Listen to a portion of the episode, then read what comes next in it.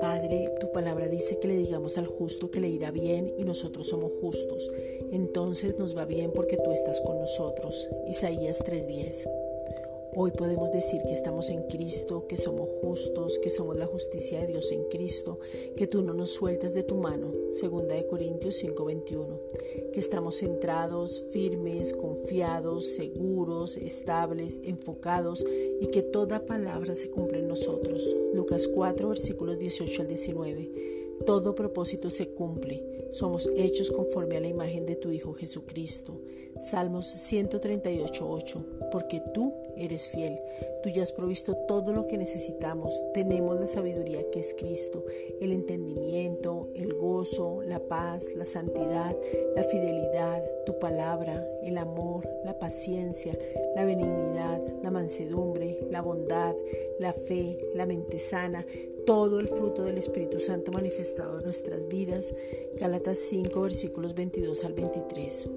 Padre, nos identificamos con Cristo. Colosenses 3:3. Sabiendo que tu mano está a nuestro favor, que somos coherederos con Él, que tenemos una herencia que es el mismo, Romanos 8:17, y que es nuestro hermano mayor, Romanos 8:29.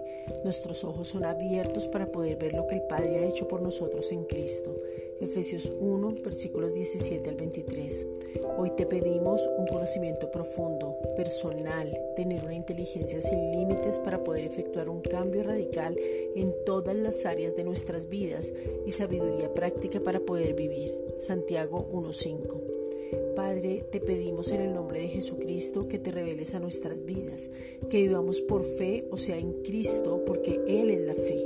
Romanos 1.17 que podamos tener revelación de que ninguna obra podría superar lo que ganó Cristo. Efesios 2.8. Una vez más que nos encontremos en las Escrituras para creer a tu palabra, Lucas 4.21, y poder estar firmes, Efesios 6.14. Gracias Padre.